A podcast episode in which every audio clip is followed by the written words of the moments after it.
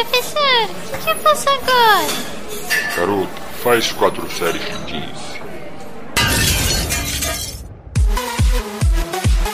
Seja bem-vindo ao podcast 4x15. Esse projeto tem como objetivo a divulgação da ciência aplicada ao treinamento físico e à saúde. Para ler nossos posts ou encontrar mais conteúdo, acesse www.4x15.com.br.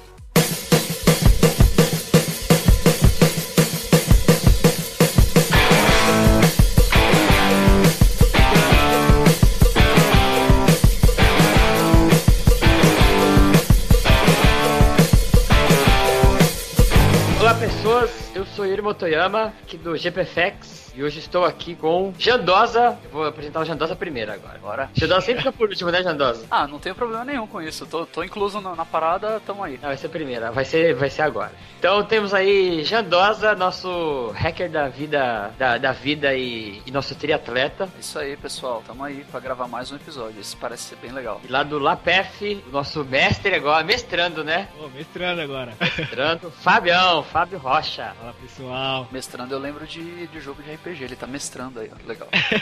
É mesmo, né? Fabião, agora todo mundo vai chamar o Fabião de mestre. E, e- e o povo nem sabe que a brincadeira nem começou ainda. É, só tá no começo ainda. Daqui a pouco eu vou, já, já sou calvo. Vou perder o resto do cabelo que eu tenho. Vai perder a- o couro cabeludo, vai ficar o crânio É. exposto. É, let it go, let it go, cara. Não se preocupe com isso. E hoje nós vamos gravar um podcast sobre imunologia, que era um tema que eu já tava querendo fazer faz tempo. E aí, ó, pra vocês verem, eu entrei em contato com algumas pessoas que eu que eram da minha graduação lá do- durante o mestrado, que estudavam imunologia. Tem uma amiga minha que é a Samília, até mandar um abraço pra ela. Pessoa que manja muito também. E ela falou, pô, mas eu tenho maior vergonha de gravar, não sei o quê. E eu tava querendo gravar esse tema, aí o Fabião me chega e fala, não, eu manjo isso aí, pô, eu, a minha linha de pesquisa. Eu falei, cara, não acredito, cara. Não é mesmo? E aí o Fábio montou esse- essa pauta aqui, e aí tá, tamo em casa. Hoje eu vou ser o host, Jandosa vai ser a orelha, É isso aí. e a gente vai sugar a alma do Fabião aqui. É, os caras falaram, pô, vamos gravar com o Fábio, o Fábio manja de imunologia e tal. Eu falei, não, beleza, sabe o que eu manjo de imunologia? Basicamente nada, vamos estudar e ver se eu fico um pouco menos orelha até começar a gravação. E aí a gravação foi adiada um monte de vezes, aí eu fiquei feliz que eu consegui estudar mais a cada, cada dia menos. Cada vez menos orelha. É isso aí, Eu mas vou ainda, aprender todo mundo junto. ainda tá longe disso aí, mas vamos lá, vamos, vamos dissecar esse, dissecar o Fabião aí, vamos botar ele na mesa, abrir ele e começar a dissecar pra ver como Vou é que é testar mesmo, ver se ele vai ser um mestre bom mesmo ou não. É isso aí. Bota pressão Caraca, cara. já tô na defesa já. Ô, o Fabião falou que quando ele fica nervoso, ele começa a falar rápido, Jandosa. Ah, e É. você Daqui a pouco reduz ele vai aí. começar a falar rápido. Quando eu fico nervoso, é quando eu fico nervoso e quando eu, eu tô com um tema. Aí, vi- meu, eu falo muito rápido. Trabalho de faculdade, vixi, era, hum, parecia Fórmula 1. Ô Yuri, aí é problema seu reduzir a voz do cara na edição se o cara começar a falar igual narrador de futebol. É, e esse cast aqui, ele foi inspirado no e-mail que a gente recebeu faz um tempo, da Neide Vieira. E aí ela mandou um e-mail com várias perguntas sobre imunologia, né? Que foi daí que eu reservei essa ideia pra pauta, mas faz muito tempo, nem lembro a data já. E só vou ler o comecinho aqui que ela mandou lá. Yuri, Fábio, Jean, Duducho. Desculpa se esqueci alguém. Você vê Esqueceu. como faz tempo, não tinha nem não, não tinha você ainda, Jandó. Então, fica lá, esqueceu. É, gostaria de ajuda de vocês nessa questão, que era imunologia. Já li algumas pesquisas a respeito do sistema imunológico, a intensidade do exercício e influência benéfica que este promove na resposta imunológica do organismo. Ela mandou algumas perguntas, a gente não vai responder aqui a pergunta mesmo, porque o a conteúdo do podcast, acredito eu, que vai abranger isso aí. Mas, Neide, se faltar alguma coisa, você põe no comentário aí que o Fabião responde pra você. Isso aí. Em, re- em resumo, só vale comentar desse, desse e-mail aí, é que os, os- as perguntas dela eram relacionadas ao, ao seguinte tema, tipo, ah, eu posso treinar doente, alguém, alguém ficou doente, é bom treinar, é bom não treinar, vai perder condicionamento, e aí a gente vai passar por tudo isso aí, mas é legal saber o que que, o que, que ela perguntou aí. Beleza, então? Vamos lá, começar a brincadeira. Quer mandar um abraço aí? Ah, eu quero, Eu cara. quero. Vai, vai, Fábio, você é o... Hoje andando Ah, aqui é hoje, pô. Hoje eu quero, eu fui pressionado, cara. Não quer mandar abraço pra ninguém, velho. Então, tem, um- tem uma galera aqui que a gente, a gente treinava todos na mesma assessoria, a gente se separou de assessoria, mas a gente continua com um grupo e todo mundo se encontra nos treinos e tal. E aí, tipo, dane-se pra quem a gente paga pra treinar a gente, né? A gente continua todo mundo amigo e tal, e ok. E aí tem um mexicano que, que toda hora ele fala: Não, tô ouvindo seus podcasts e tal, tô gostando, manda abraço aí pra, pra mim, pro Pelotão da Morte lá, que é o nome do nosso Ah, grupo. hora. Então, Aguilar, Claro, um abraço para você, abraço para toda a galera do pelotão aí também. E tamo junto. E obviamente eu vou mandar um outro abraço aqui. Esse aqui não foi sob pressão, esse aqui é voluntário, que é pra minha noiva, porque toda hora ela é formada em farmácia também, então todas essas coisas eu estudando para essa pauta aqui de sistema imune e tal, falava, pô, vamos lá, né? Tipo, falando as coisas com ela, comentando sobre o pouco que eu tava aprendendo aqui, ela já me falava mais um milhão de coisas e sempre empurrando pra frente. Então, um beijo, Carla. Muito bom. E tu, Fabião? Mandar um beijo pras meninas lá do Laboratório de Fisiologia Celular da Universidade Cruzeiro do Sul, que me aguentam todo dia lá fazendo perguntas, enchendo o saco. Anaísa, Letícia, Maíra, Thaís. Beijo, meninas. Obrigado mesmo. Beijo pra, pra minha orientadora também, né? Osmeri Otton e os orientadores do projeto, Douglas Pop e Luiz Polito. Abraço. Fabião tá cercado de mulher no laboratório, hein, Fabião? Você vê, cara, eu, eu não sei, em todos os grupos da faculdade, eu- até da, da escola, só eu que era de homem. Na, É na faculdade- é, só eu de homem, cara. E, e o meu já é o contrário. Eu nunca vou poder mandar beijo pra ninguém, que meu grupo só tem homens só lá na, na- aqui na Unifesp.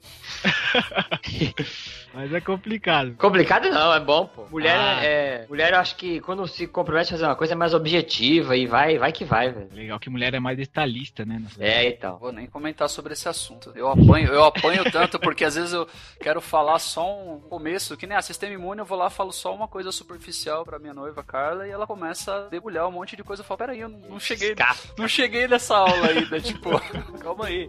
Mas é legal pra caramba, que aí a gente aprende monte. Então vamos para o primeiro bloco. Então,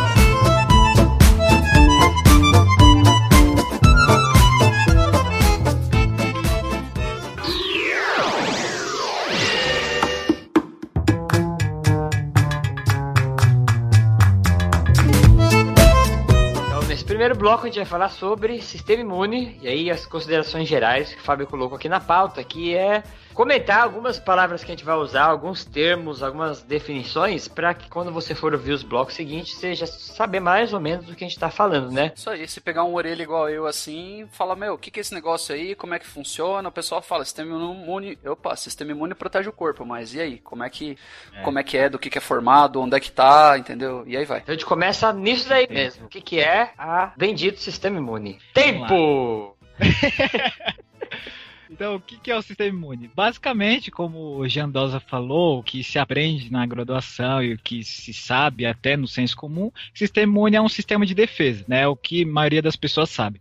Só que como que funciona esse sistema de defesa e quais são os componentes desse sistema de defesa? Quais são os órgãos, os micro-organismos que esse sistema? É importante saber e compreender a relação destes para o exercício físico, que é nossa área de atuação, né? É, até só como curiosidade, eu estava lendo um livro esses dias, não, não tava é, lendo em relação à pauta, mas acabou caindo. Era um livro que ela discutia sobre microbiota intestinal. E ela colocava a língua como um órgão do sistema imune. Aí até uma Ah, coisa é? que eu pensava, é, uma coisa que eu não pensava que não tinha nada a ver. Ela conseguiu, do jeito que ela discutiu, ela falou assim: então, desse, né, nesse ponto de vista, a língua pode ser considerada um órgão do sistema imune. Falei, caraca. Que da hora. Basta argumentar que a gente consegue vender um monte de coisa que legal.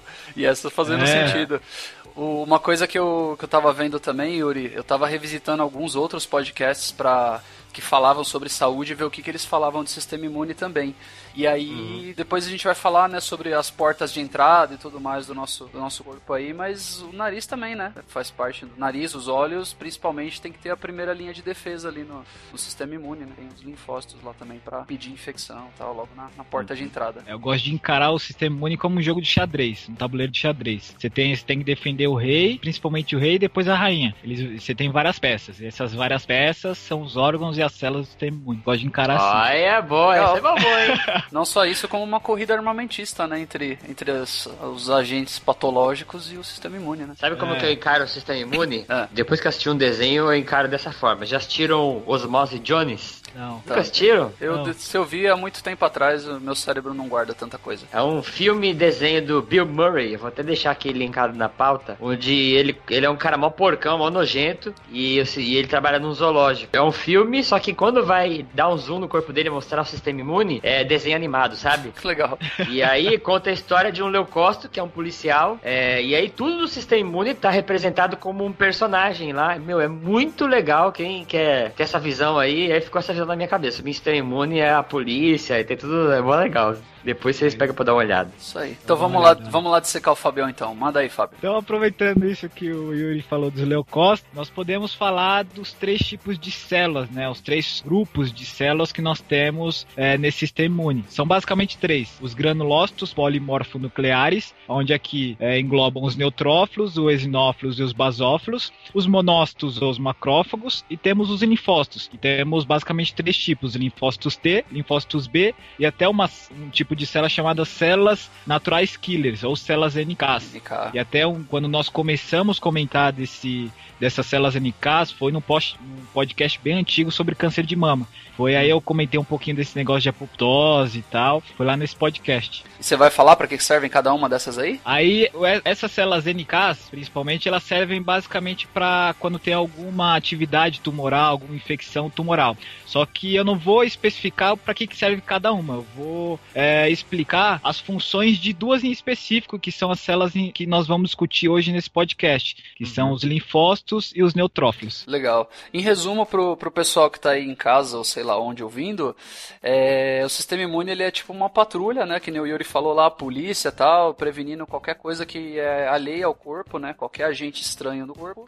E aí, uma visão bem amadora, né? Que ele dispara uma, uma resposta, tipo, ah, temos uma invasão, temos um crime sendo cometido, temos alguma coisa errada com o corpo, e a patrulha vai até lá, o corpo libera, né? O, a, aciona as células de, de defesa, elas chegam no agente e aí ela prende o cara, que no caso desse aí é a pena de morte pra pra célula que foi capturada. É, é o juiz Dredd, né? Juiz Dredd. é, o juiz Dredd. Então, o corpo vai lá e ordena, né, a morte da célula. Entender o processo dessa forma é, é mais fácil também. Sim. É mais uhum. tranquilo. É, e, então, aí nós temos que entender agora as funções desses dois tipos de células, né? Então, nós temos os neutrófilos. Qual que é a função, quais são as funções desse, desses neutrófilos?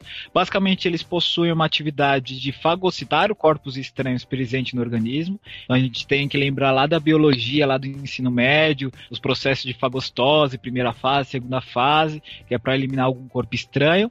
E uma coisa, quando nós falamos em neutrófilos e linfócitos, para eles serem ativados, eles precisam de algum estímulo. Então, no caso aqui do exercício físico, seria praticar um exercício físico, onde essa prática de exercício físico levaria a uma lesão, é, lesão não, uma micro lesão tecidual e ativaria a, a, a ativaria essa proliferação, essa atividade desses neutrófilos, né? E nós temos os linfócitos também. E os linfócitos, eles possuem também uma resposta imunológica celular e assim como os neutrófilos, eles precisam de um estímulo para serem ativados, só que eles são poucos ativos na circulação sanguínea.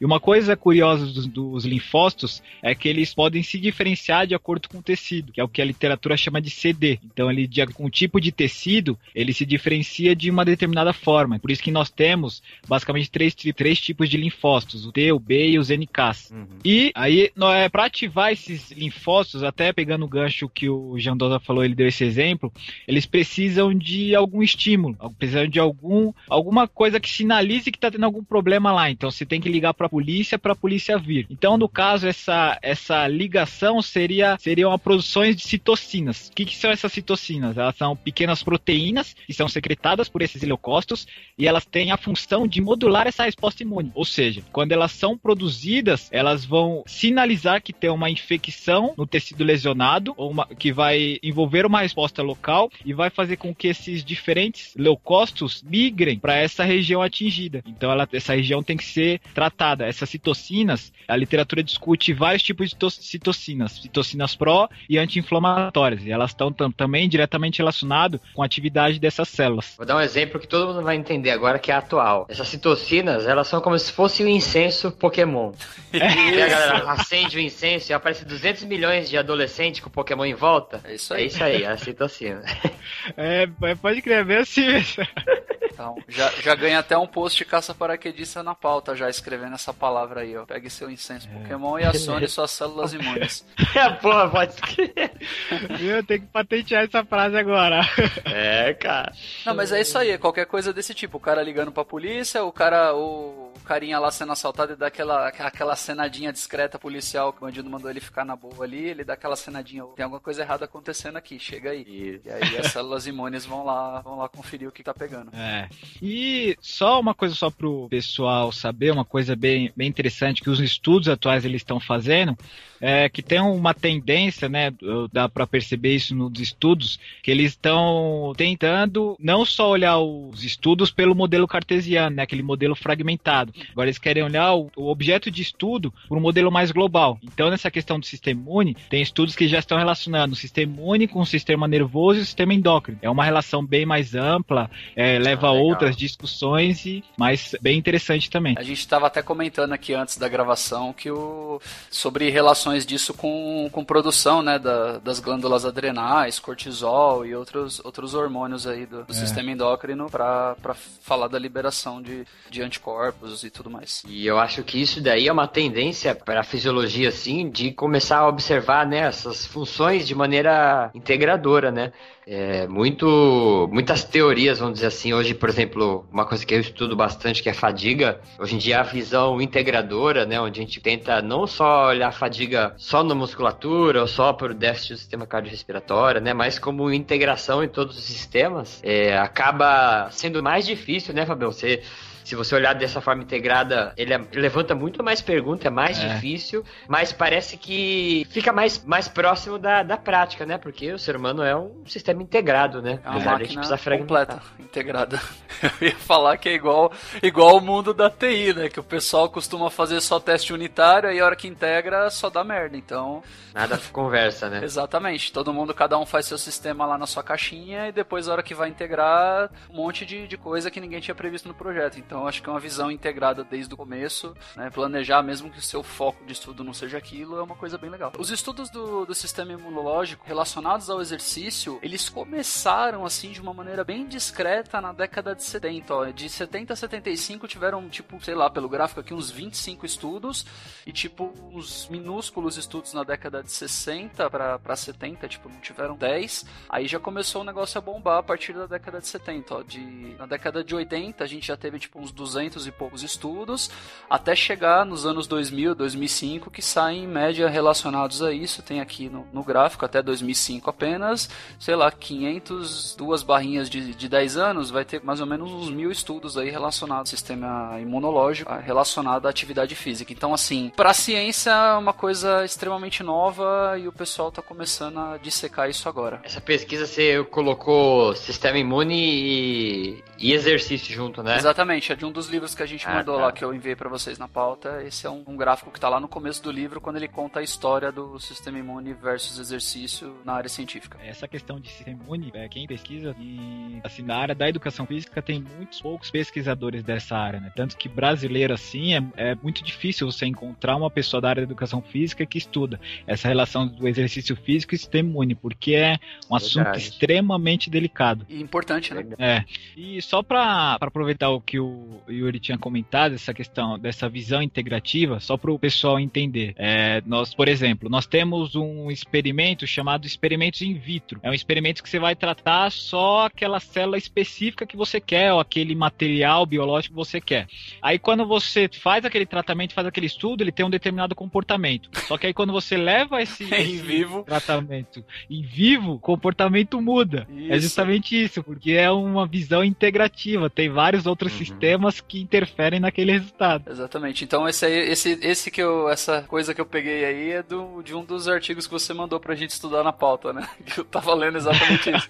É a mesma coisa. O cara é. testou, testou isolado, ok, aí botou na integração, opa, não funciona, o que que tá acontecendo? Vamos ver. É, é o, o exemplo aí. que você deu no TI lá de fazer exatamente. os testes. É. E aí essa, essa, agora aproveitando o gancho do que o Jandosa comentou, é, esses estudos eles estão crescendo na área da, do sistema imunológico, exercício físico, né? E até uma coisa curiosa, que os estudos com o tema que nós vamos comentar aqui hoje, é sobre apoptose e necrose, eles têm um pico lá na, em 2000, e aí eles decaem até 2015. Aí é um tema que ainda poucos pesquisadores estão se aventurando a fazer isso daí, se arriscar, enfim. Muito bom. E Fabião, sobre a intensidade do treinamento, tem aí Bom. um. Existe, não sei se seria, seria. Poderia ser um mito, né? Mas falar que existe uma intensidade que é boa ou que é ruim, considerando imunossupressão, o que, que você ah, viu sobre isso daí? É, Essa questão da intensidade de treinamento é a primeira coisa que a gente pensa quando a gente vai falar de sistema imunológico. Né? Então, até se não me engano, o American College, no posicionamento dele de 2009, nós já temos um mais recente, mas no posicionamento dele de 2009,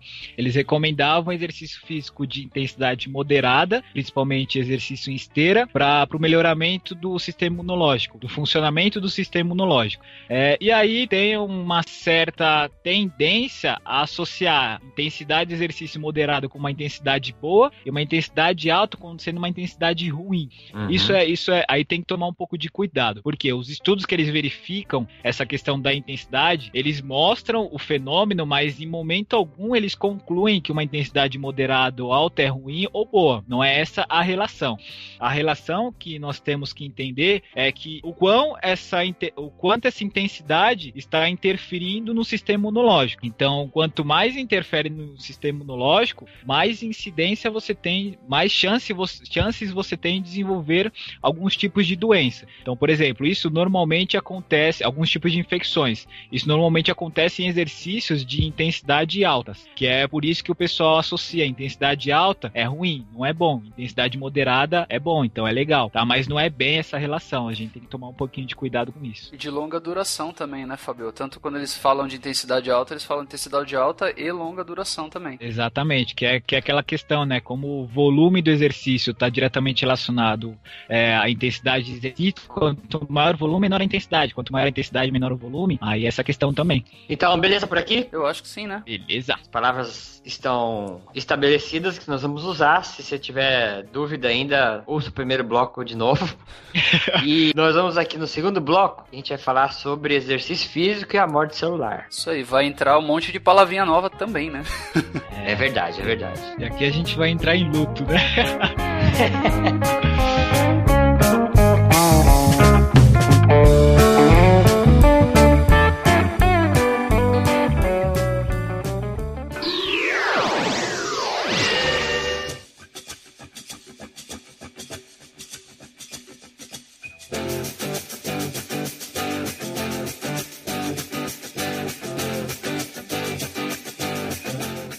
agora nesse segundo bloco, a gente vai mostrar algumas relações entre exercício físico e morte celular. Então, aguenta aí, porque ainda tem palavra nova, abreviações novas e nomes esquisitos aí. Mas, assim, o objetivo aqui, né, é a gente tentar mostrar como as coisas funcionam e nem tanto que você decore, né, todas as, todas as palavras, ou entenda é, as palavras, mas é mais que você pegue o jeitão da coisa, né, como fala no interior. É. Você entendeu o jeitão Isso das coisas, a, a lógica do negócio, e depois você pega um livro aí e você lê essas palavras aí, se quiser decorar, né, mais pra frente. Isso aí, ainda mais vamos falar sobre a mágica do podcast, né? Como isso não é um programa de rádio que você ouviu e não anotou, perdeu, não. Se também tiver com dúvida das palavras, aperta aí o botão de voltar, volta, escuta, pausa, e vai anotando. Isso. Isso. aí, essa é a vantagem dessa mídia maravilhosa. Muito Boa. bom, é verdade. E até o porquê que nós vamos destrinchar, aqui nós vamos falar de mecanismos mesmo, né? Especificamente da biologia molecular. É, é, assim, eu acho muito importante você entender o mecanismo, né? Seja, no caso da biologia molecular, isso é quase que obrigação, né? Você entender os mecanismos. Só que seja na biologia molecular, ou seja em outras áreas, ou seja em outros tipos de intervenções, no caso de exercício físico, eu acho muito importante você entender o mecanismo, como que ele funciona. Não só o que, que, é que ele vai gerar. Então, por exemplo, você estuda lá o método de treino. Ah, como que é o método de treino, como que ele, o que, que ele consiste, o que, que ele gera. Ah, vou estudar lá alguma relação. Então, eu sempre, quando eu vou estudar alguma coisa, eu procuro ver o mecanismo por trás daquilo, não Isso. somente o produto final. Sabe como que a gente faz isso? Trocando todas as perguntas, trocando a palavra por quê pra como. Uma vez eu li isso num livro de fisiologia. Fala assim, por que que existe hipertrofia? Ah, porque tem síntese de proteína e é resultado de uma sobrecarga, taranã. Agora, se você troca por quê por como, como acontece a hipertrofia, aí o negócio fica mais sério, né? Aí você vai ter que ver todo esse mecanismo e entender é, como, que isso, aquela, como que aquilo funciona. Como o pessoal Então- chama, é uma sopa de letrinhas, né? É, então. Então você começar a trocar os porquês por como vai te ajudar bastante a tentar entender esses mecanismos aí, não só ver o produto final, igual o Fabião falou. Isso é importante. Fabião, qual que é a diferença entre apoptose e necrose? Bom, vamos lá. É, questão da necrose é uma palavra mais conhecida, né? E talvez muitas pessoas já conheçam o que, que é a necrose. A apoptose ela é menos conhecida. Tanto que normalmente quando eu vou falar de apoptose, o pessoal não conhece, aí tem que explicar um pouquinho. Elas são, elas são comportamentos biológicos estão relacionados, mas que se diferenciam de forma morfológica. Ou seja, quando nós falamos em apoptose, nós estamos falando de uma diminuição da função celular, que é um processo reversível, tá? De maneira geral, lógico. Já quando nós falamos em necrose, nós estamos falando que a célula perdeu totalmente sua função e não é um processo reversível. Então, quando nós temos uma célula que não tem mais função no organismo, ela tem que ser eliminada. Então, uhum. ela já entrou em estado de necrose. E aí, para quem quiser entrar mais a fundo, tem vários artigos que diferenciam os diferentes que diferenciam vários mecanismos de apoptose e necrose, tá? Mas basicamente numa definição geral dos dois comportamentos é essa. Você acabou de plantar uma bomba na minha cabeça aí. Eu falei que eu ia ser a orelha de hoje. Por quê? Isso quer dizer que a apoptose então é reversível. É. Porque o que eu tinha na cabeça até agora era apoptose. Talvez eu fale por, por muitos aí que estão ouvindo também. A apoptose é uma sinalização para a célula começar a se autodestruir, né? Tipo, o cara, o, o, sistema imune planta uma bomba lá dentro e fala morra e sai correndo. E aí a célula se autodestrói. Mas esse processo é reversível, então dá para desarmar essa bomba para a célula? É, ele, ele, é reversível. Então é, então como você falou, ele é um processo de sinalização para a morte celular. Então ele ainda não morreu, ele está só sinalizando. Então ele está indo para aquele caminho. Mas se você tiver alguma coisa que interfira na, em algum mecanismo daquele meio, ela pode não morrer mais. Ela pode, pelo contrário, sobreviver. Que legal. Então é uma bomba com timer. Isso é. que eu ia falar. Apoptose é bomba relógio, né? A bomba com timer, é isso aí. Aí chega alguém lá e, e fala, corta vermelho ou azul, né? é. Então o corpo apoptótico seria uma. Depois que ele já morreu, o corpo apoptótico seria uma necrose já. Já, é. Aí a célula já entrou em estado de necrose. Muda o nome e aí já era. É. Esse corpo apoptótico ele não passa, ele não tem mais função, né? Cada corpo apoptótico desse, ele armazena o nosso material genético, que é o DNA. Uhum. Então ele não vai ter mais função nenhuma, ele vai ter que ser eliminado, que aí ele vai ser fagocitado pelos macrófagos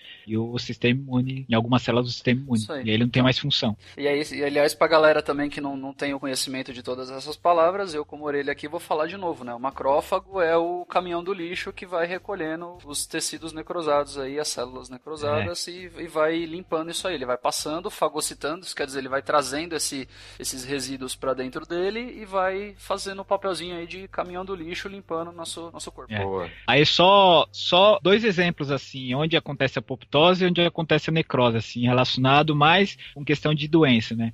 Então, uhum. por exemplo, onde acontece a apoptose. Então, nós podemos falar de apoptose quando nós estamos falando, por exemplo, de algumas doenças. Diabetes mellitus do tipo 1 é um exemplo de apoptose. Então, o que, que é ocasionado nessa diabetes do tipo 1? Então, as células betas pancreáticas desses indivíduos que são acometidos por essa doença, eles não conseguem secretar de forma eficiente a insulina, que é a função dessas células betas pancreáticas.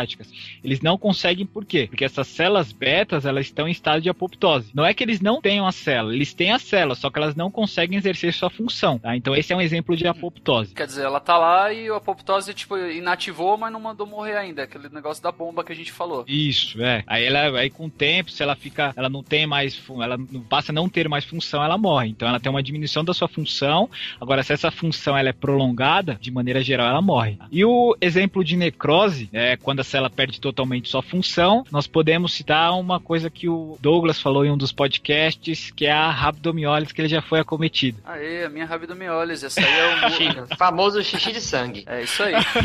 Posso explicar essa? Vamos ver se eu tô falando besteira? Essa eu acho que eu, aí, essa eu acho que eu manjo, hein?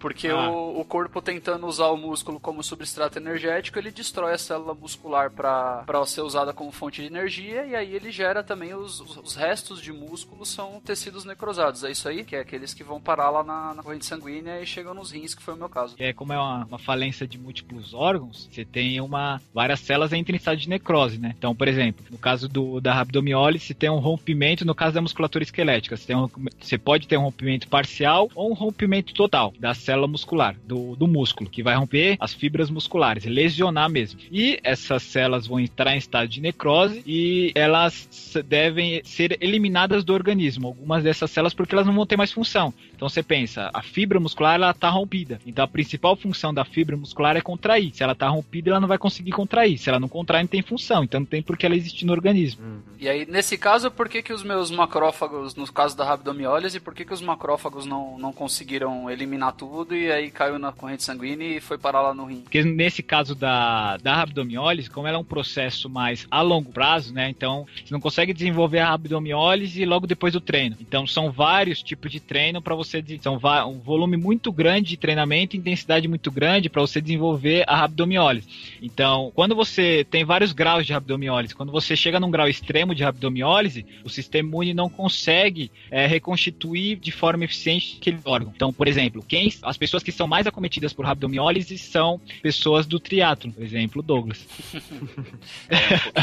é, até, inclusive, até quando eu comecei a estudar esse negócio de apoptose, partiu daí, da rabdomiólise. É, eu não tinha ah, chegado é. na parte de apoptose em nenhuma das explicações que eu tinha visto, mas agora, juntando as, as pecinhas, faz todo sentido. Faz sentido, é. Tem até um personagem que, quando teve essa, teve até uma tendência, né, de associarem o crossfit com a abdomiólise, foi daí que esse foi o primeiro artigo que comecei a ler e comecei a estudar sobre esse tema, mas não é o crossfit que está relacionado com a abdomiólise, e sim a questão do volume e intensidade do treino. Quanto maior o volume, maior a intensidade, maior o desenvolvimento de abdomiólise. Não é o crossfit. O que acontece é que no crossfit tem alto volume e alta intensidade. Isso. E logo você vai desenvolver abdomiólise. Não se controla, né? Não é periodizado, né? Exatamente. Então não é o crossfit que leva ao desenvolvimento da abdomiólise, e sim a distribuição das cargas de treinamento. É isso aí, a mesma coisa no meu caso, né? Pegar uma pessoa, no meu caso, foi também que o meu, o meu corpo foi usado como fonte de energia porque eu errei na alimentação, errei na hidratação, continuei exercício, o corpo ficou sem substrato energético, falou de onde eu vou tirar? Vamos destruir músculo para usar de comida, né? É. Seu corpo foi usado, Jandosa. Exatamente. O pior, o pior é que por mim mesmo, como é que eu classifico isso, cara? Agora eu vou entrar em crise existencial. Essa questão da abdomiólise é um, se nós fôssemos pegar só abdomiólise, dava um tema para um cast inteiro. Ah, dá mesmo. E aí, é uma das coisas também que me levou a estudar esse conteúdo, né? É saber o porquê que eu tinha que estudar isso, a importância. É, e aí eu tava lendo algumas coisas, eu vi que várias doenças, elas são explicadas pela apoptose. Então, por exemplo, o câncer, no caso lá que nós citamos, no câncer de mama, o Alzheimer, uma doença crônico-degenerativa dos neurônios, sarcopenia, diminuição da massa, da massa muscular e até mesmo diabetes do tipo 1. Então, vários estudos eles estão indo para essa linha. Então, estão estudando os mecanismos de apoptose para entender os diferentes tratamentos nessas doenças, né? Então, aí uma das coisas que eu vi, eu falei, pô, esse assunto é bem interessante, então. Aí eu me levou a estudar bem mais essa essa questão. Tem uma coisa que a gente vai comentar bastante ali, vai ter muito em artigo de, nessa desse, dessa metade pro final do cast, que é também sobre infecção do trato respiratório, né, o Fabião? Isso. E a gente vai ver que isso também pode ser um indicador de overtraining. Aí, assim, é uma coisa que a gente também poderia se aprofundar muito e discutir isso daqui, pode até ainda futuramente construir outra pauta. Só essa, essa questão da infecção do trato respiratório superior, aí ela tá relacionada com a síndrome do overtraining, né? Então é uma coisa bem ampla, assim, não dá pra gente explicar o que, que é isso agora em 10 minutos. Mas o, essa questão da apoptose, ela também está relacionada com o aumento da infecção do trato respiratório superior, e essa infecção do trato respiratório superior está relacionada com a síndrome do overtraining. Até um dos textos que eu coloquei lá no, no Facebook um tempo atrás, ele falava os diferentes é, meios que você tinha de predizer o desenvolvimento da síndrome do overtraining dos seus atletas. E um uhum. dos pontos que ele colocava lá é mensurar o, a magnitude da apoptose, e era a relação uhum. dessa infecção do trato respiratório superior. Mas é um tema bem interessante para uma pauta futura aí. Bacana. E por infecção do trato respiratório superior, a gente fala, classifica no nome popular aí pra galera entender do que? Que tipo de doença? Uma doença, doença do, do, dos pulmões, dos brônquios, bronquíolos, alvéolos, assim. Isso quer dizer, o cara, o cara tá. Teve o quê? De, de infecção? Teve pneumonia? Inflamação na garganta. Inflamação na né? garganta. Né? O cara fala, ah, tô gripado, garganta tá ruim. Qualquer coisa dessas entra nessa categoria de infecção do trato respiratório superior. É, que aí no caso é o parte superior mesmo. Aí já entraria, já englobaria esse grupo aí. Beleza, hum. pra galera, pra ficar claro pra galera que a palavra infecção do trato respiratório superior é, é. tudo, toda doença que você tem que afeta o pulmão e garganta aí, a maioria dos, dos casos. Ou seja, vai te interromper respirar, ponto. Exatamente. Vai te atrapalhar respirar. Basicamente. é o que, tá, é o que faz eu e o Jandosa ficar apertando mudo aqui e pra poder tossir durante a gravação do podcast. Exatamente, pros ouvidos de vocês não ficarem incomodados com tanta tosse por minuto.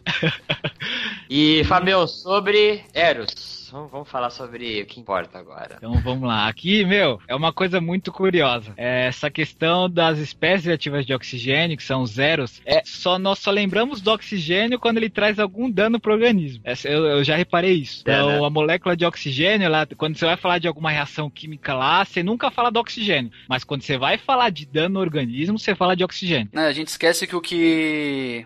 Que o, que o que mantém a gente vivo, que é o oxigênio, também mata a gente, né? Que nós somos É. organismos aeróbios, né? Ao mesmo Exato. tempo que a gente precisa dele, a gente se ferra com o oxigênio. A gente se ferra com a É. oxidação das coisas, mas ok. E essa parte da apoptose, muito se fala dessa produção de espécies ativas de oxigênio. Tá? O, que, o que que é essa produção de espécie ativa de oxigênio? É, basicamente, são moléculas reativas que roubam prótons de outras moléculas, né? Out, outras moléculas presentes no organismo. O que, que é uma molécula reativa? Então, você imagina lá que é um chiclete que você vai jogar no, no chão lá na rua. Você vai jogar esse chiclete no chão na rua, ele vai se grudar com um monte de sujeira. Então imagina que aquele chiclete é uma molécula reativa. E as sujeiras que tem lá no chão da rua são prótons. Então ele vai roubar várias, vários prótons do seu organismo. Ou seja, vai roubar várias sujeiras daquela rua. Basicamente um exemplo assim é, seria dessa forma. Depois Uhum. grudando seu sapato. É, e depois grudando o sapato. Aí é pior ainda pra tirar. E aí, claro, no- no- não vamos entrar no mérito da questão, mas tem várias espécies ativas de oxigênio, né? Então,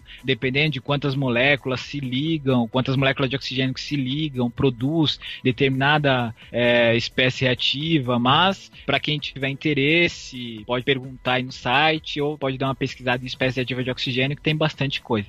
O que nós temos que entender nessa discussão aqui, que essa produção de espécies ativas de oxigênio é um fator que leva à apoptose, ou seja, a literatura chama isso de um fator indutor de apoptose. Então, quanto maior a produção de espécies ativas de oxigênio, maior a apoptose você vai ter no organismo. E essa apoptose, principalmente pelas espécies ativas de oxigênio, ela é ocasionada pela fragmentação do DNA. Então, vamos lembrar lá que o nosso material genético é o nosso DNA. Então, tem lá no núcleo da- das células, né? Então, tem o material de cada célula tem seu DNA e esse DNA ele é fragmentado. E aí essa célula, quando ela entra em estado de necrose, entra- começa a sinalizar apoptose para entrar em estado de necrose, ela produz eh, vários fragmentos que são chamados de corpos apoptóticos. E cada corpo apoptótico desse possui um fragmento desse DNA. Então essas espécies ativas levam fragmentação do DNA, que levam à produção de corpos apoptóticos que nós, como nós já falamos anteriormente, devem ser eliminados do organismo, que é um corpo estranho. E tudo isso que você vai falar daqui pra frente, né, fragmentação de DNA e que a gente vai comentar um pouquinho mais pra frente, como são fragmentos ou eh, consequências da apoptose, são pontos que você pode usar para medir também, né, é, Isso. o grau, né, são, são pistas, né, que os pesquisadores observam para tentar saber o que está acontecendo com o organismo. Isso aí. É, exatamente, é um marcador. Me corrija se eu errado, Fábio.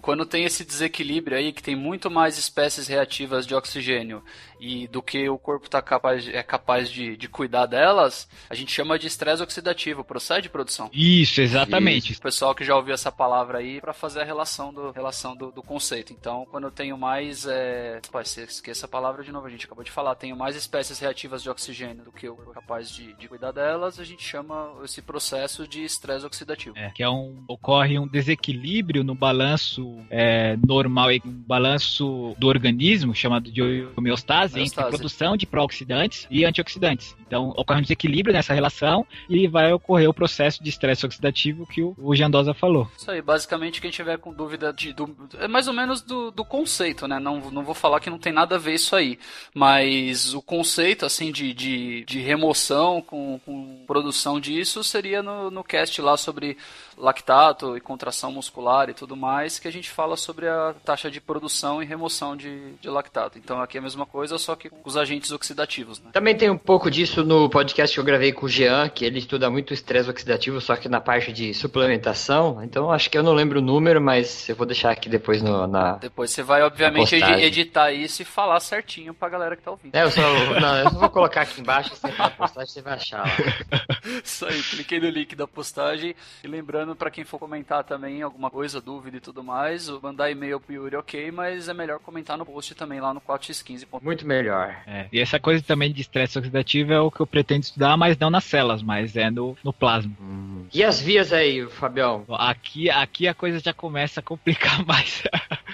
Então, você que está ouvindo esse cast, aqui nós temos um desafio, né? Nós já passamos por esse desafio acho que umas três vezes. Eu lembro que o primeiro podcast que eu, gra que eu gravei com vocês do Lactato, depois quando você gravou com o Gilmar do, da contração, que era explicar esses mecanismos fisiológicos e moleculares sem o visual, né? auxílio né? visual. Exatamente. Aí tem um desafio. Então, você que está ouvindo, é, imagina o seguinte: imagina um círculo grande e um círculo pequeno dentro desse círculo grande. Beleza. Quando nós estamos falando do círculo grande, o espaço que ele tem entre o círculo grande e o círculo pequeno, pequeno, nós vamos chamar de via extrínseca, Beleza. certo? E o círculo dentro, o dentro do círculo, círculo pequeno, nós vamos chamar de via intrínseca. E esse círculo grande, nós vamos chamar de célula. O círculo pequeno, nós vamos chamar de mitocôndria. Ah, então, pensa nisso daí, que isso daí vai, vai ser importante para entender esse, esses mecanismos. Isso aí, vou ajudar mais ainda a imaginação da galera. Vamos lá. O extrínseca começa com este, que é de exterior, e o int de interior. Falando só da célula, a gente tem a parte externa dela, que é o recheio todo,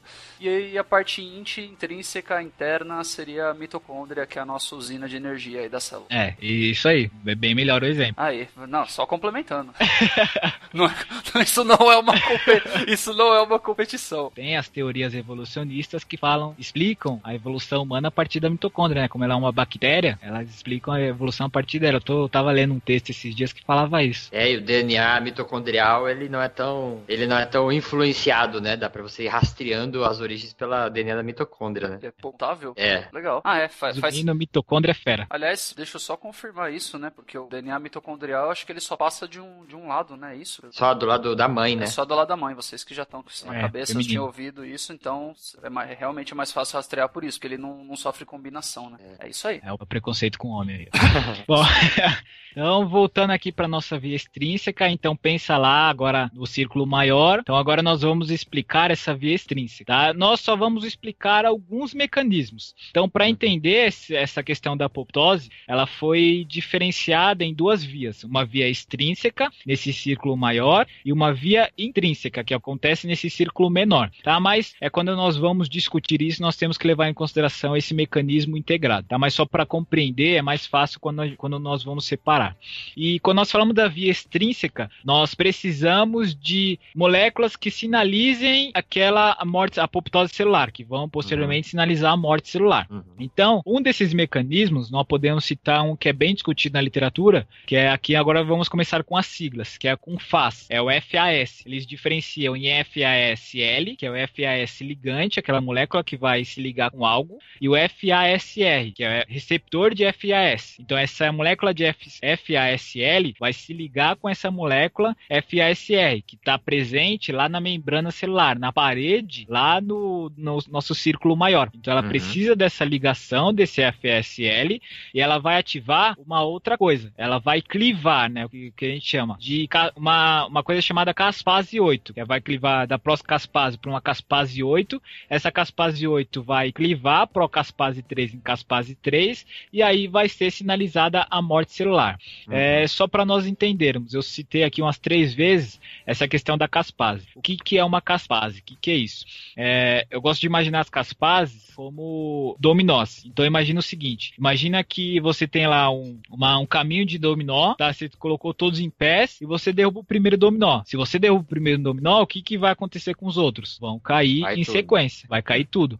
É, é, justamente é isso que acontece com, com, as caspases. São enzimas que são presentes lá no citosol celular, que elas têm função de proteases, clivagem, ou seja, ase quebra, prote proteína, quebrar proteína. Mais para frente uhum. a gente vai entender que proteína que ela quebra. E elas têm o que a, a bioquímica chama de efeito cascata. É justamente isso, efeito dominó. Então, se ativa uma enzima, uma caspase, você vai ativar outras caspases ligadas com aquele estímulo específico. Que no nosso uhum. caso aqui é a ativação da caspase 3 pela procaspase, pela caspase 8. Tá? Esse, esse é o ponto que nós temos que entender. Beleza. E, e outra coisa importante também dessa questão das caspases, que ela se mantém inativa até que ocorra esse sinal de morte. Então, por exemplo, se não ocorrer essa, se não ocorrer essa ligação do FASL com seu FASR, com seu receptor de membrana, não vai ter morte celular. Se não ocorrer isso, não tem ativação de caspase, se não ocorrer ativação de caspase, não tem morte. Ah, então é Entendi. é ponto para entender. Todos os dominozinhos, nesse exemplo aí, todos os dominozinhos estão em pé. Se você bater no primeiro, aí você vai sinalizando funcionando. Senão, todos os dominós estão lá, só que eles estão inativos porque ninguém bateu para derrubar eles ali. Isso. Aí essa questão da, da caspase, a literatura ela discute 14 tipos de caspase,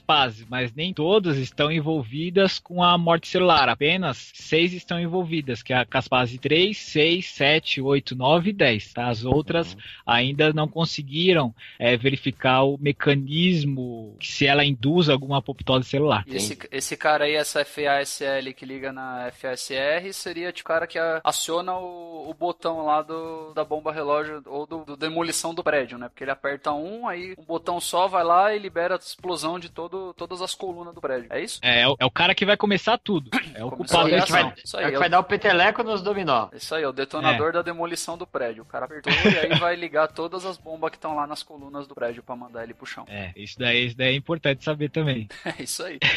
tá, aí lembrando de novo que essa é só uma, um dos mecanismos. Tem vários outros mecanismos pela via extrínseca. Tem ah. ligação de glicorticoides, tem é, até algumas enzimas relacionadas à produção de espécies ativas de oxigênio que diminuem a apoptose, mas aí não vamos entrar no mérito da questão, senão vai ficar muito maçante o, o cast. Uhum. Via intrínseca. E aí agora nós temos a via intrínseca. Então agora nós discutimos lá o círculo maior a nossa célula, agora nós vamos discutir o nosso círculo menor, tudo o que acontece lá dentro. Então a nossa mitocôndria. Nossa mitocôndria, nós temos é, na parede desse círculo menor, é, nossa mitocôndria nós temos duas paredes. Dentro desse círculo interno tem um outro círculo menor ainda, que é o que a gente nós chamamos de camada, uma camada mais externa e uma camada mais interna. Nessas camadas possuem proteínas que estão diretamente relacionadas com a apoptose. Quais são dessas duas proteínas específicas que nós vamos falar aqui? Uma proteína que protege a contra a apoptose, é uma proteína chamada de proteína anti-apoptótica, que é chamada de B BCL2 e uma proteína que quando acontece a apoptose, ela, ela aumenta no organismo, que é, ela é ativada, na verdade, ela se mantém inativa, ela é ativada quando acontece a apoptose, que é a hum. proteína chamada de BAX, é uma proteína pró-apoptótica. Então, BCL2 anti-apoptótica e BAX pró-apoptótica. Tá? Essas só são duas, mas tem outras proteínas também que estão relacionadas com esse processo. E elas hum. são presentes lá na mitocôndria.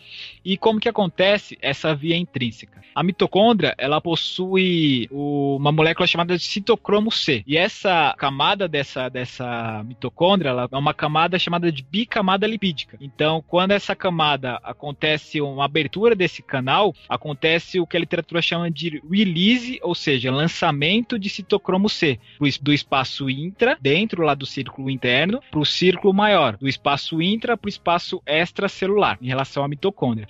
Essa, esse lançamento do citocromo C vai ativar a molécula adaptadora de apoptose, que é a chamada de APAF1, e outra caspase, só que nesse caso aqui, a procaspase 9. Essas moléculas em conjunto vão formar o que a literatura chama de apoptossomo. Esse apoptossomo, ele vai clivar, ou seja, vai quebrar essa procaspase para formar uma caspase 9. Então, se a procaspase está em formato de, se essa caspase está em formato de procaspase, ela não tem função de quebrar proteína nenhuma. Para ela ter essa função de quebrar, ela tem que se transformar, tirar esse pró da palavra e formar uma caspase, que é o que acontece aqui. Forma essa caspase 9. E depois ela vai ativar essa caspase 9, vai ativar a caspase 3 e como nós já vimos na via extrínseca, na via intrínseca também acontece a morte celular ocasionada pela apoptose é, a partir da caspase 3. Isso aí, então todos os processos que a gente discutiu no, na via extrínseca e na via intrínseca iniciam um processo de cascata e ambos terminam na caspase 3 que sinaliza a morte celular, é isso? Isso, exatamente. Bacana. E aí eu tinha comentado lá que só foi diferenciado a via intrínseca e a via extrínseca para facilitar a explicação. Mas quando nós vamos discutir essa questão da apoptose e mecanismos de apoptose, nós temos que levar em consideração o mecanismo como um todo. Justamente porque a caspase 8 e a caspase 9 têm a mesma função, ativar a caspase 3. Uhum. Então essas duas, independente do, do mecanismo, vai levar o mesmo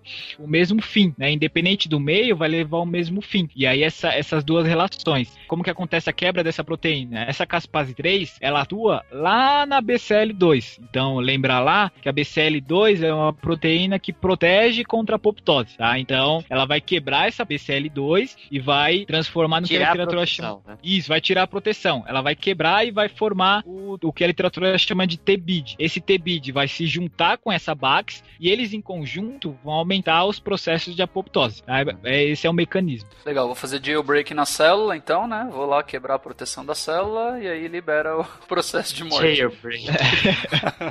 Tá, é só uma coisa que eu não comentei lá no conceito, mas é importante que o pessoal saiba. É, quando nós falamos em apoptose, não necessariamente é um processo prejudicial para o organismo. Tá? Isso, é, isso é importante saber.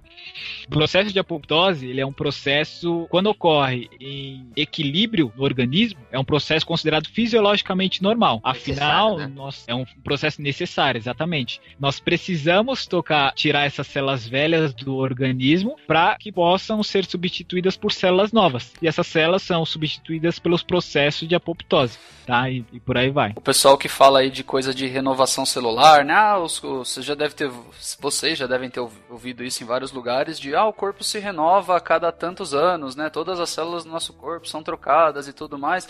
Acontece através disso aí, né, Fabio? Exatamente. Portanto, é um, proce- do- um dos mecanismos. Células se dividem, células morrem, e isso está acontecendo no nosso corpo o tempo todo. E também voltando no voltando não, né, emendando no sistema imunológico, toda vez que tem um corpo estranho ao nosso corpo, as células de defesa também acionam, elas é, apertam o botão lá e acionam a bomba que dispara a apoptose na célula invasora, né? É, exatamente. E aí é, é- é por isso que é importante você entender primeiro o conceito, né? Se você não entende o conceito, não adianta você entender o mecanismo, porque a relação não vai, você não vai conseguir estabelecer. né? Até eu tive muitas discussões por causa dessa questão do conceito mesmo.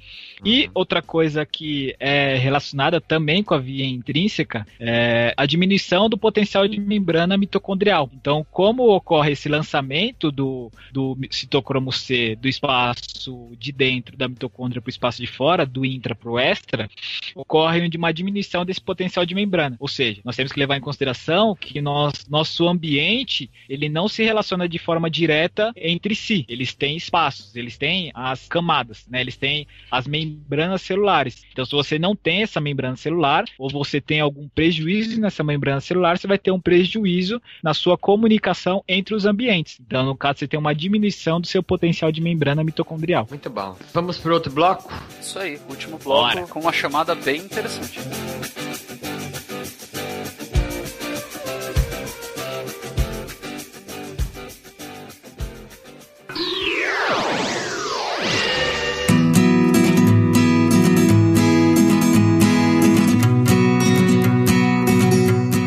Vai aqui pro bloco 3, que é o tem como título bem interessante. Estamos morrendo quando nos exercitamos? Ponto de interrogação. Que aí se você for parar pra pensar, né, uma coisa que até o Fábio falou no começo, e é uma coisa que eu gosto de pensar em, em exercício. O exercício é uma dose de estresse e nós, profissionais de educação física, somos pessoas que sabemos controlar né, essa dose de estresse para ter algum efeito positivo. Mas o exercício, assim como você, quando você toma um remédio, né, você está tomando uma dose controlada de veneno, também é um estresse fisiológico, né, e repercute nisso tudo que a gente conversou aí de sinal apoptótico e tudo mais. É isso aí, se você já ouviu os episódios sobre, sobre contração muscular e tudo mais, ou hipertrofia, você vai lembrar que tudo, tudo no nosso corpo, quando a gente está trabalhando um processo de hipertrofia, vou lá na academia malhar e tudo mais, no, no mundo microscópico o que você está fazendo é criar microlesões no seu tecido muscular que vão gerar apoptose e aí o Fabião vai explicar no detalhe isso pra gente. A nível microscópico, você está induzindo o caos dentro do seu organismo. Basicamente. É, resumindo. Meu, mas essa, essa questão do, da morte celular foi a- a- uma das primeiras coisas assim que eu me perguntei quando eu comecei a estudar isso. Eu falei, pô, legal, o assunto é interessante, mas eu vou falar então que nós estamos morrendo quando estamos nos exercitando? Se é a principal ferramenta que eu trabalho? Sim ou não, Febão? Tem que falar isso agora.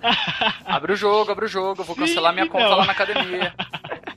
Sim, não, é uma, uma, uma coisa bem. É, é engraçado você pensar assim, né? Você pensar que você está se exercitando e você está morrendo. Você- sim, você está morrendo, tá? Mas tem um porquê. E aí a gente vai entender o porquê no finalzinho. Então fica no final aí pra ver a cena do Aguenta mais um final do bloco. É, aguenta mais um pouquinho que a gente chega lá.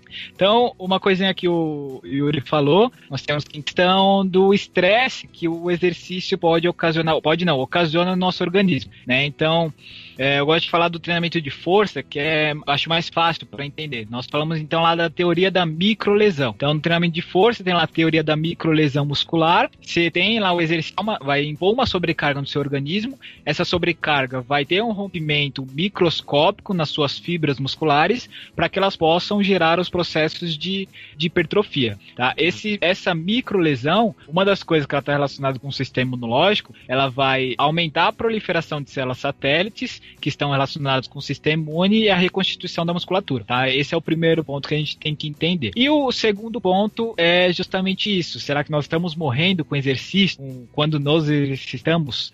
e o porquê que essa apoptose se relaciona com exercício físico. E aí nós temos um modelo na literatura bem interessante que ele explica essa relação do exercício físico com apoptose a partir da fragmentação do DNA. Esse modelo, o que, que basicamente esse modelo fala? Nós sabemos que o exercício de forma aguda, ela, ele promove um estresse oxidativo e de forma aguda também promove uma mudança no, no, no parâmetro metabólico, hormonal e também um estresse térmico na musculatura, gerando assim um, esses dois fatores em conjunto, eles vão gerar outros mecanismos, vão gerar outros comportamentos, produção ativas de oxigênio, é, sinalização é, inflamatória sistêmica, para no fim gerar uma fragmentação do DNA. E como nós já vimos lá em cima, a fragmentação do DNA das células está relacionada com a apoptose. Então, uhum. quando alguém perguntar por que, que o exercício físico está relacionado com a apoptose, pode pegar, por exemplo, esse modelo e explicar a partir desse modelo literário. Uhum.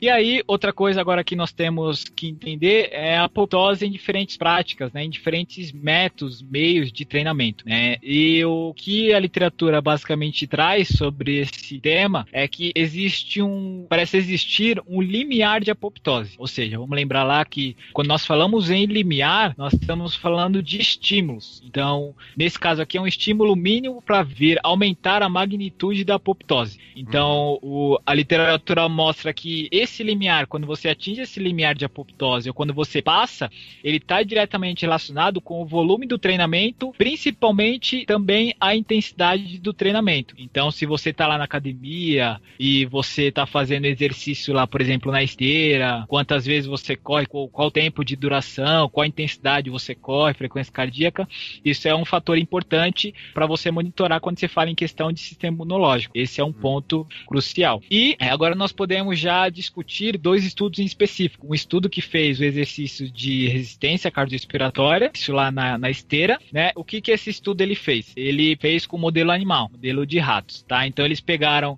eles quiseram verificar a influência que o exercício tinha em parâmetros apoptóticos. Se o exercício físico é, realiza, eles promoviam alguma adaptação para diminuir a magnitude dessa apoptose. E eles pegaram lá os ratinhos, treinaram eles por 10 semanas e eles treinaram o modelo de periodização que eles utilizaram para o rato foi o um modelo livre na roda com sobrecarga progressiva. Eles colocavam um pezinho lá na roda e os ratos continuavam correndo.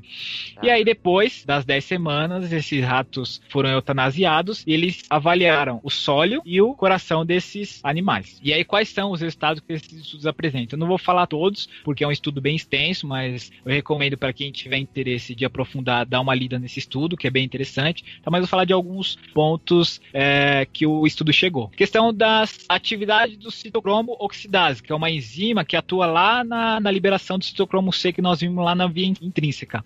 Ela é maior no grupo treinado do que no grupo controle, com diferenças significativas. E aí, nós, isso só para o músculo, só, só vou falar agora só para o músculo sólido. E eles viram também a relação de Bax e BCL. Eles viram que essa relação ela é menor no grupo treinado quando comparado com o grupo controle, com diferenças significativas. Ou seja, tem mais Bax no grupo controle do que no grupo treinado. Aqui já começa a sinalizar uma possível adaptação aí do treinamento. E a outra é, AIF que eles colocam no estudo é uma, uma molécula relacionada com a apoptose também é menor no grupo treinado quando comparado com o grupo controle. Aqui já é um ponto é, curioso para nós observarmos. Ainda no sólio, lá no, na mitocôndria, a quantidade de Bax, eles não acharam diferenças significativas. E uma coisa muito curiosa desse estudo é quando eu, eu comentei lá no, no início que os linfócitos, os neutrófilos, eles precisam de para serem ativados. Assim como os linfócitos necessitam desses estímulos, a atividade dessas proteínas também necessitam desses estímulos, né? Então, se elas, se elas vão ativar, vão aumentar a apoptose ou diminuir, elas precisam de um estímulo para realizar essa função. E um dos estímulos é as espécies ativas de oxigênio. Esse estudo aqui, depois que eles fizeram os tratamentos sem o só, só esse tratamento em relação de Bax, é, atividade da citrocomoxidase, eles trataram essas células com peróxido de hidrogênio, que é uma espécie ativa de oxigênio. E eles chegaram em umas coisas bem curiosas. O grupo controle, quando ele foi tratado com peróxido de hidrogênio, diminuiu a quantidade de Bax mitocondrial, enquanto no grupo treinado aumentou, mas vale destacar que não teve diferença significativa, tá? E a AIF... Fala, quando você fala falar. tratado com peróxido de hidrogênio, eles, é indução do estresse oxidativo, né? Isso, exatamente. Eles induziram estresse oxidativo pelo peróxido de hidrogênio específico. Uhum. Tá? Aqui aqui também, esse comportamento aqui, mesmo que não tenha diferença significativa, se nós formos relacionar os outros dados, já sinaliza uma possível adaptação aí também do treinamento. E hum. a IF também foi maior no grupo controle, também não, ela foi maior no grupo controle quando comparado no grupo treinado, quando eles induziram estresse oxidativo por peróxido de hidrogênio. Aí aqui teve sim diferenças estatisticamente significativas. Aí aqui hum. também já sinaliza a adaptação. Ah, uma coisa que você está falando aí de oxi agente oxidante, estresse oxidativo e tudo mais, eu estava vendo um artigo também sobre alimentação do, né, falei, eu ia perguntar para você agora, e aí, se o cara começar a botar um monte de antioxidante para dentro do corpo, não ia reduzir esse processo aí? E eu lembrei de um artigo que eu estava estudando para essa pauta, que ele falava exatamente isso. Só que se o cara pegar, se o cara começar a só tomar, por exemplo, vitamina E lá, o alfa-tocoferol e tudo mais, se ele começar a mandar só um tipo de antioxidante para dentro, ele em exercício ele aumenta o estresse oxidativo em vez de reduzir. E se o cara manter uma dieta rica em antioxidantes diversos, ele reduz o estresse oxidativo da célula. Ah, Tem diferença, né? Se for crônico ou agudo, né? A pessoa fala, ah, vou suplementar então um monte de antioxidante, mas parece que o corpo em vivo, né? Como a gente falou que in vitro às vezes dá problema, em vivo ele se comporta melhor com uma variedade de substâncias antioxidantes do que você mandar, por exemplo, só vitamina C e vitamina E para dentro. É, muita é... substância antioxidante, né? até a vitamina C, é, se suplementada em excesso, ela é pró-oxidante também, ela vai pro lado é, oposto. Então, é a mesma coisa é, que os caras exatamente. fizeram com vitamina E. Você, o cara, um suplemento de vitamina E apenas, né? Tipo, nos testes, sem outros tipos de antioxidante, ele induziu maior oxidação durante o exercício, em vez de reduzir. Isso que o Jandosa falou sobre alimentação também é um parênteses interessante, porque é por isso que muito, muitos estudos que vão trabalhar com estresse oxidativo acaba sendo em modelo animal, porque é um, é um modelo que você consegue controlar certinho a alimentação, né? É. É, quando você faz modelo humano, é mais difícil você tentar controlar essa variável aí. Isso porque ninguém responde direito às coisas na pesquisa. É. Porque tem o fator dieta que é muito. interfere muito bastante. controlar, né? É por isso que eu acho que deveria ser. existir BBB para pesquisa, não o BBB que nós vemos aí na televisão. É. Cara, eu apoio, eu apoio essa ideia, apesar de parecer muito cruel.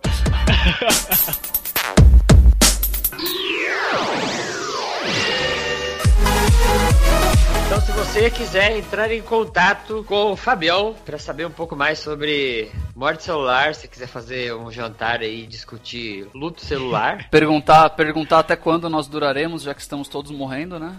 Isso. Você manda um e-mail para Fábio Underline Lima 93 arroba hotmail.com ou pelo Facebook Estudo Nativa, tudo junto. E se você quiser mandar um e-mail para o Jandosa, é douglas.jandosa.com.br ou se quiser me seguir no Twitter, arroba Jandosa. E tem a página lá, ah, é, jandosa.com. É isso aí, jandosa.com.br também tem o site lá e eu prometo atualizar em breve. Se você quiser entrar em contato com a gente, é contato arroba 4x15.com.br ou escreve aí 4x15 blog podcast em qualquer lugar que você vai chegar na gente de qualquer jeito. Certo? Certo.